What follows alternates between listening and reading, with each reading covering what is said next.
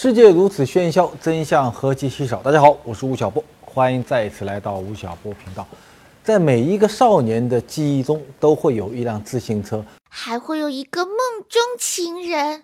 当你拥有自行车的时候，表明你成年了，你开始控制一个工具，你面向一个方向，在没有轨道的道路上，你自由的像风一样的飞驰。所以我记得乔布斯在他的。传记中曾经说，互联网是什么呢？就是我们灵魂的一辆自行车，它让我们在一个自由的王国中，通过一个工具奔向远方。我记得我的第一辆自行车是在高一的时候，我爸爸把他的一个二十八寸的那个大的自行车退下来了，已经叮叮当当都会响了，给了我。然后我记得第一次他是带我在浙江大学的操场里，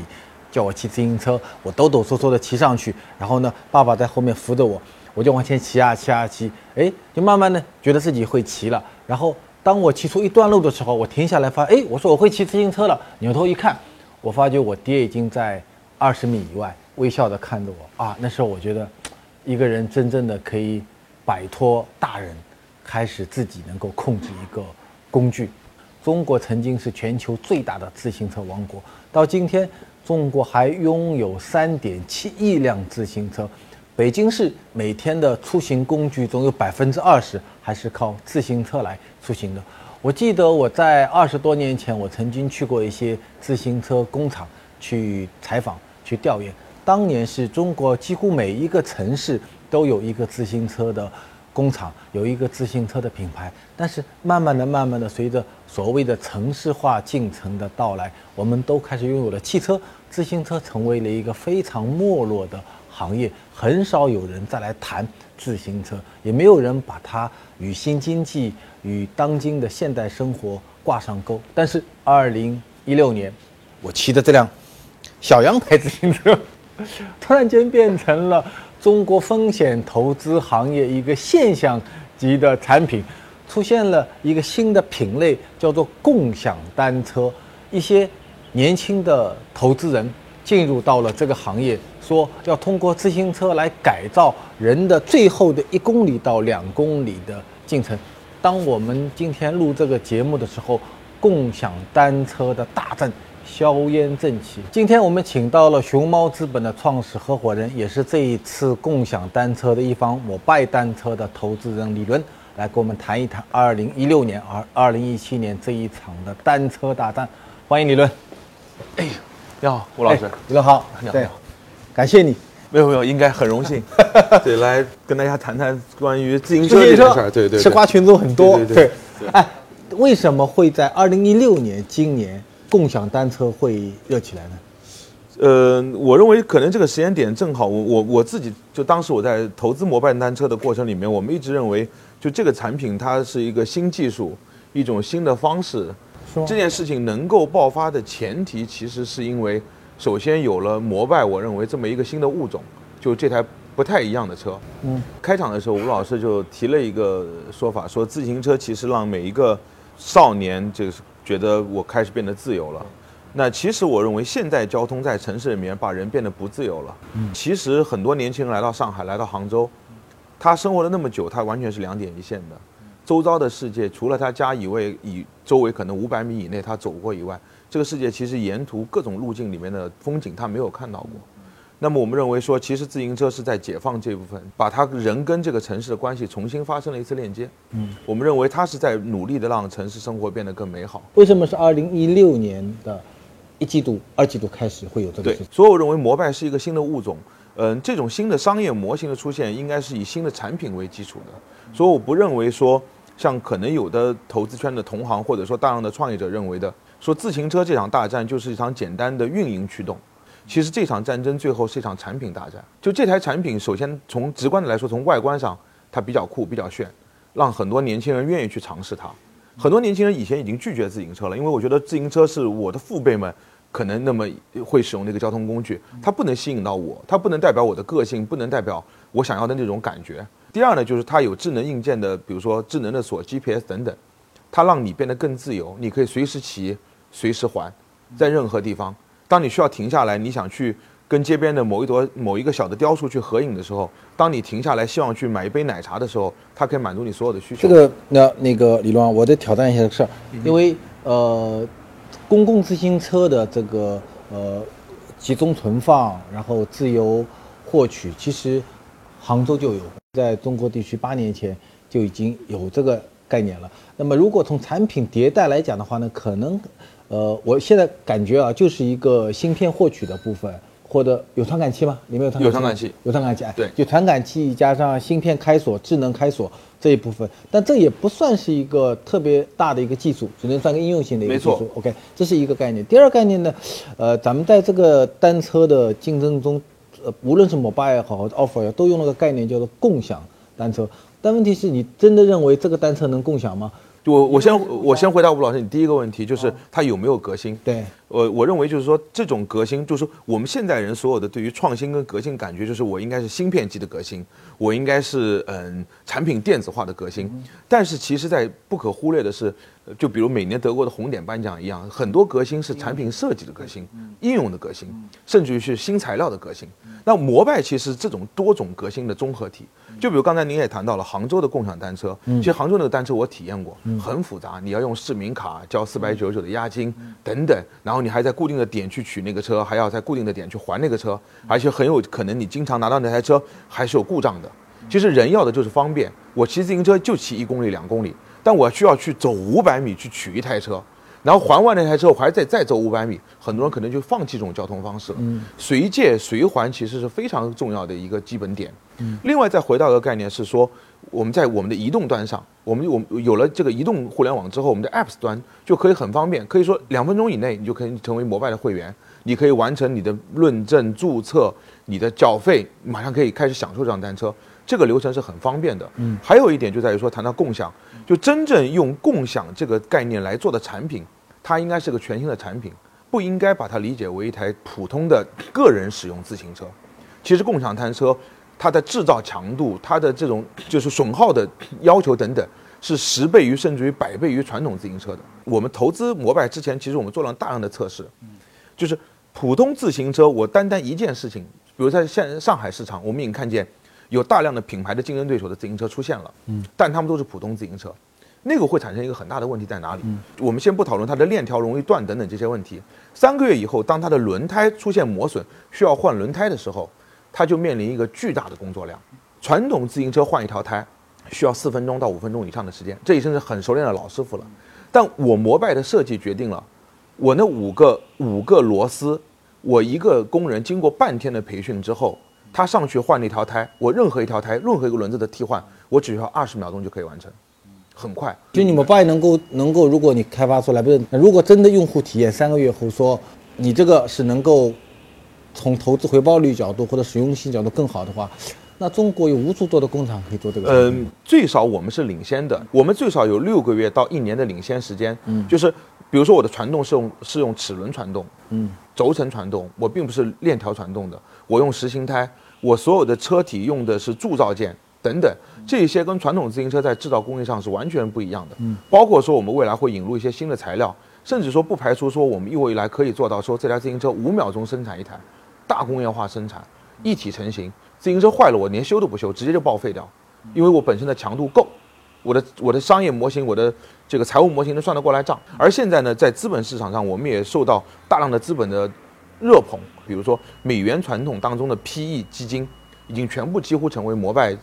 的投资人，那我在我这么大的资本助力情况下，我又有大量的具有传统制造业经验、先进经验的，比如说富士康这样的公司加入进来之后，我的产能一解决完之后，其实我迅速可以把这个市场全部垄断完。我就请教两个问题啊，第一个问题是，今年整个呃智能硬件的投资其实是非常的虚弱，TMT 几乎很多都停掉了。对对，那么就变成共享单车成为了一个很少见的一个。跟互联网有关、跟智能有有关的一个投资的产品，就大家投资前，比如在熊猫投资前，或者呃红杉啊投别的项目之前，大家是算过财务上的账吗？算过财务账，它不是一个烧钱的业务。嗯，应该目前来看并不是烧钱的业务。我们的成本稍微高一点，但是应该也在有大概也也是几个月时间就可以收回成本。对，就是这个嗯，六七个月吧。这是不是应该应该是资本投入一个最大的一个驱动力？我认为是一个很大的驱动力。哦，因为它就是它是个现金这么多年在中国整个创业当中，大家没有已经很久没有看到过有一个商业模型直接能够产生现金，还有这么好的现金流，嗯。能够自己自己自造血，能够运营。哦，你是对。很早投，对我们 close 完这个 deal 的时候，它大概只有一千台车。那么一千台车的时候，我们当时就很兴奋，说一千台车的时候，它已经能够印证它这套数据模型了。比如一台车会有多少人付费，会有多少人要交押金，一台车每天会被骑多少次，我丢车率多少？当时我们最大的一个疑惑是丢车率会到多少？因为大家很多时候都吐槽国人的素质不好，但其实我们通过摩拜，我们看到国人的素质不像我们想的那么差的。当然，也也反过来看，说有很多用户吐槽说啊摩拜好重，摩拜跟健身器材一样。嗯。但真的是我认为，就是这一点可能是很难做到两全的，因为你要把一台车做的相对结实，然后符合共共享那么多人来用，一天被用那么多次这么一个需求，你可能不做到那么结实，整个商业模型也很难解决不了。也很难 make sense，就是说啊。也解决不了这个问题。啊，这个单车市场啊，我我我我我我在外部人来看啊，它跟 Uber 啊或这些全国统一线有有一个区别啊。我我我我我在想这件事儿，比如说出租车，它很可能有一个全国性的环境通吃。比如说，呢我在我在杭州坐出租车，我到到南京到到上海。加在一起，那么就有可能出现 Uber 啊、像滴滴快滴啊这样的一个全全国或甚至全球性的一个统一品牌。但自行车不太一样，自行车可能绝大部分的使用者都是当地的学生啊、白领啊、年轻人啊。没错。那么，那么回过头来，我们再想说，如果 Mobile 或者 Offer 你在北京、上海把根基扎完以后，中国两千多个县级市，每个地方地区都可能出现一个控制了当地市场的一个品牌。对有可能吗？呃，这个问题就还是回到前面那个问题，就是说我我我觉得这件事有可能的。我认为任何时候你只要是一个好产品，你都有生命力。我认为好的产品，任何时候都是市场的机会。嗯，就比如说，嗯、就可能即使今天有一个某某某某手机品牌已经把中国市场全部统战完之后，但是像某苹果这样的好产品出来之后，它就没有机会吗？依然是会有机会的。嗯，就是我觉得不单单应该把摩拜看成是，嗯、一个一个交通工具，我认为，我认为它应该看成是一种生活方式。嗯，它代表一种更好的生活方式，一种更健康的生活方式，或者一种调性的东西。嗯，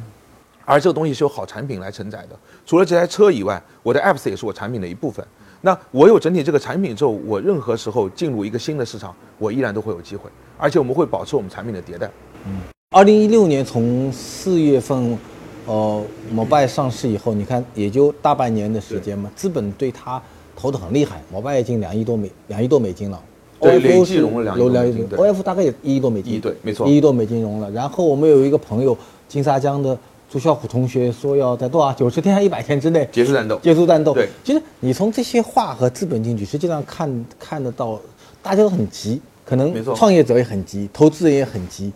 这个里面一百天到底意味着什么东西呢？从来没有在一个行业中说有人说要一百天时间结束战斗。什么叫结束战斗？是什么意思？就是全国性市场完成了。呃，是这样，就是说朱啸虎同学什么意思呢呃，？首先呢，Alan 跟我也是私交很好的朋友，我们在上海经常也在一起喝茶等等对。就是我的理解是说，Alan 的这个讲法是说，当他们获得滴滴的投资之后，嗯用滴滴的这种运营模式，以及滴滴在以前这种打车市场的战斗的经验，嗯，它可以形成一种绝对的垄断优势。嗯，这是 Alan 的想法，我认为。嗯，我们为什么理解？我们认为这场战争九十天内解决不了的原因，是因为，嗯，首先，这件事情跟传统的移动端，比如滴滴打车这个软件不一样。嗯，就是大量的在滴滴打车当中，你可以使用的营销工具，在这件事上你使用不了。嗯，因为我我还是那个问题，说我不是一个运营驱动，我是个产品驱动。一块钱骑自一一次自行车，我跟这个华平的 Frank 魏聊，嗯，Frank 魏说，照理说华平那么大的投资金 PE 基金，那么早期就介入到摩拜投资里面来，他就说他觉得一块钱真的太便宜了，上海路边的白馒头已经要卖一块钱一只了，就是大家对一块钱其实没有感知的，而一块钱这么便宜，就决定了说你滴滴传统的用打折、促销、给券的方式，在这场战争中没有没有没有任何营销的地方。第二，这件事情更多的取决于什么？第一，我们打开了我们自己身边所有人的滴滴的客户端，我们发现大家口袋里都有很多滴滴的酷碰券，都没用完，大家不需要券或者不缺，不不缺这个打车券。第二，我们也问了一些年轻人，你愿意为一张五块钱或者十块钱打车券，走五十米或者走三百米去骑另外一台车吗？他根本不 care 这件事情。其实从这个从从这个逻辑往下讲啊，如果我们假定说共享单车它未来的核心能力是在于两个，第一，它的产品很牢靠，对跟牛一样的牢靠结实。OK，这第一点。第二点，如果它的核心的竞争力不在于打折啊，不在于价格，在于随便看到就能够骑走。那么 OK，第一个是制造能力的部分，第二实际上是一个公共空间的问题。对，其实你看这个共享单车发生在半年里面，已经发生蛮多这样的事情。因为任何一辆单车，你要随取能够拿得到，肯定会涉及到很多公共空间的占用。就这里，地方政府会怎么想？有的时候我在想这件事儿啊，它未来会不会你的很大的一个潜在的竞争对手，或者假想敌，或者需要博弈的对手，其实不是另外一个摩拜，而很可能是地方政府，有可能吧？这个我完全同意，就是说，嗯，就是，呃，我们我们一直认为说，在摩拜的发展过程当中，真正需要最去团结的力量是政府，嗯，因为摩拜单车它叫共享单车，共享就意味着你其实是社会公共资源，嗯，社会公共资源不应该是无序发展的，嗯，社会公共资源应该是有序的、有规划的来发展的。就比如杭州这样的城市，我们这个城市到底需要多少公共自行车？这其实是可以算得过来这笔账的，而不应该在资本的驱动下，大家盲目的往这个城市里面来投车。那我其实我我很早的时候我就在呼吁一点，就是说我不希望出现的情况是说，就像上甘岭战役一样，本来就那么小的一个山山头，美国人认为驻军最多两个连，结果中国跟美国双方在这边共同死了超过四万人，打了超过七百七十万发炮弹。嗯，就我不希望单车变成这个这个这这个结果，就是结果的情况是说大家都没有，就是说没有没有捞到好处，这是对社会资源对对各种物质资源的某种浪费。我觉得这个是我比较担心看到的地方。但是你说竞争，其实我真的一点不担心，嗯因为我我们再往一个深面深入的层面，刚才来讲的话，我们非常愿意拥抱政府，跟政府来共同制定，或者跟共同来跟政府一起研讨，怎么样去把公共自行车、共享自行车也好，叫公共自行车也好，管理得更好，我认为啊，今年全国两会关于就会讨论这个问题。对关于共共享单车和城市公共空间之间，一定会有两会代表做提案。这个我们已经花很多精力，比如说我们我们每进一个城城市，我们都在密切的跟这个城市的管理者来沟通。我们进成都，呃，我们进北京，其实我们都是在跟每个地方的建交委等等在沟通，包括城管等等，就来沟通说，哎，我们怎么样来接受你们的管理？我们以及怎么样去在路线上画出路线，画出停车区，能够让这个城市管理变得更好。我们的初衷就是，呃，让自行车回到城市，但是它不应该成为这个城市新的累赘。对你，你做了这些年的这个风险投资，你觉得二零一六年中国的风险投资市场有什么风向上的变化？比较集中吧，比较集中比较集中吧。就是很多人说说摩拜为什么没有去拿人民币的投资对？嗯，人民币投资跟美元投资是这两年其实美元基金一直以来比较落寞，对，就是不太不太同的两拨人。就是人民币市场，其实大家都可以看到，说大量的二级市场或者一级市场、一二级市场联动的做法，都是先有利润，三五千万，IPO 结束之后上去再说故事，嗯，透支想象力，然后 PE 比如说咣咣就拉得很高。但美元市场我们通常的做法是什么呢？我们先有想象力，我们先去想这个事情它合不合理，有没有可能，能不能有个大的未来，有没有能不能有个大的梦想？如果有，我们就会不断的持续的加注、加码等等，直到把它变成一个，呃，我们叫伟大的项目也好，等等，有一个结果出来，这是完全不一样的。嗯，这个是嗯，人民币跟美元的两大不一样。美元投资其实是愿意在 IPO 之前不断的去加注、加注、加注的。比如滴滴跟 Uber 合并以后，他们的累计融资数是一百三十三亿多，这个事情在人民币上是不可以想、不可能想象的。人民币市场一定是等你 IPO 完了之后，大量的资本才开始进入，之前是少少的钱。但目前来说呢，其实呃，摩拜这个项目，因为它有很好的盈利模型、很好的商业模型之后，变得是人民币市场跟美也看得元市场，都看得懂、都通吃的这个市场。但是我们觉得说，早年的时候，因为已经美元投了嘛，未来团队怎么选择那是团队的事情，我们可能也不会去干涉这个问题。对，一六年整个资本市场的风向，你觉得什么都有什么变化？集中，集中，就是抱团效应会更明显。就是一旦出现相对确定的好项目之后，大量的钱会冲进去。嗯，第一呢，就是本来在早期市场里面 VC 阶段的项目，很多都去拿了人民币的钱了，就没有拿美元的钱，所以导致美元后期的投资人手里的子弹过于充足，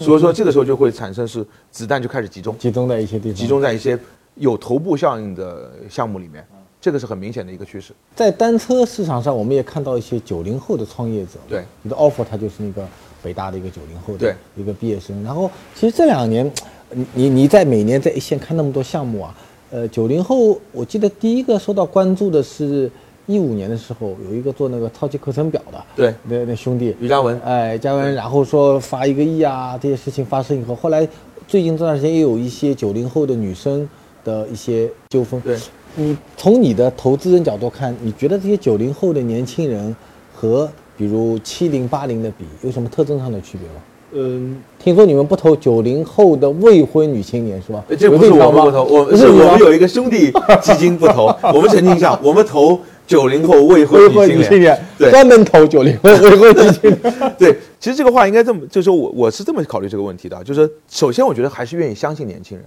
但是我们要辨别清楚一点，就是说有很多年轻人他发现了年轻人的需求，嗯。找到了这个事情，但是不代表他能够把这个事情运营好，嗯。这是一个很大的区别。比如说神奇百货的那个小姑娘，她发现了九零后甚至于说零零后对于那些产品的需求，但是她距离她有运营这能力之间是有很大差距的。或者说我我我我一直有个观点叫做，我接受一种天才，就是技术天才，比如国外的黑客，中国的黑客，比如说那个英特三六零的那个创业者，他就当年破译了周鸿祎的手机，那是技术天才。这种天才我答应的，就是你真的是在年轻的时候你就拥有了过人的头脑、过人的技术，包括设计能力。嗯嗯我认为这是我可以接受的。但是商业我不认为存在，不不认为存在天才的。嗯当然了，商业特别是运营是历练，是你对人性的了解，是你的积累。所以说，如果我们要投九零后的话呢，或者说我们在投九零后的话呢，我们都喜欢投技术天才。投技术的一个对，他真的是有这方面的就是高度的，包括说我们看 Zuckerberg、Facebook，他其实也是个技术技术驱动。所以你对九零后创业者忠告是什么？越来越多的九零后，我觉得进到这个市场，九零后其实现在也不小了，二十也二十六七岁了。但是我们觉得就是，呃，年轻人他最大的优势就是他有冲劲，他有野心，呃甚至说这个人不狂妄枉少年嘛。我觉得他就应该有那股子狂劲。，是的，但是在狂劲之后，你应该还是对某些事情要保持你的敬畏。嗯比如商业运营的这种客观规律等等。一一个好的投资人跟创业者关系，我认为就是一个驾驶员跟副驾驶的关系，就是你让这个驾驶员保留他的热血的那个成分，把他的长处、把他的优点发挥到极致，但是你要在副驾驶上及时踩好那一脚刹车，嗯，这是你该做的。我对年轻人没有什么忠告，我对我的同行们有一些建议，就是当你投资一个年轻人的时候，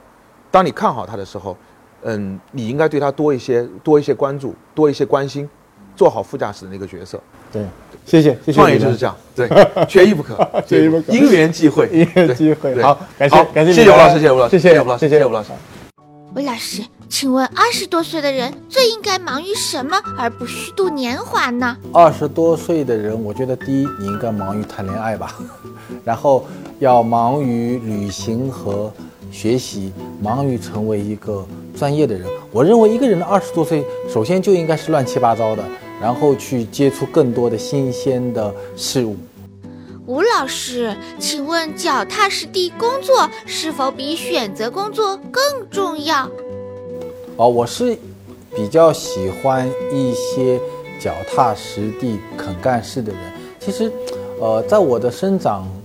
过程中，我认为天才其实并不是一件很重要的事情，或者说一个人啊天分很高，很可能是上帝对你的一个惩罚。相对来说，你觉得你是一个比较柔弱的人，你是一个天分不是很高的人，那你可能会付出更多的时间，你可能更愿意付出，更愿意用平等的方式对待别人，更愿意接受别人的帮助，也愿意更加的去帮助别人。对，吴老师，为什么人们常说十个创业九个死呢？创业本身就是一个具有很大风险的一个事业，十个创业九个死，可能还是一个比较保守的说法，因为在我看来，一百个创业中，大概百分之九十五以上会死掉的，所以创业是一个需要大的勇气的一件事情。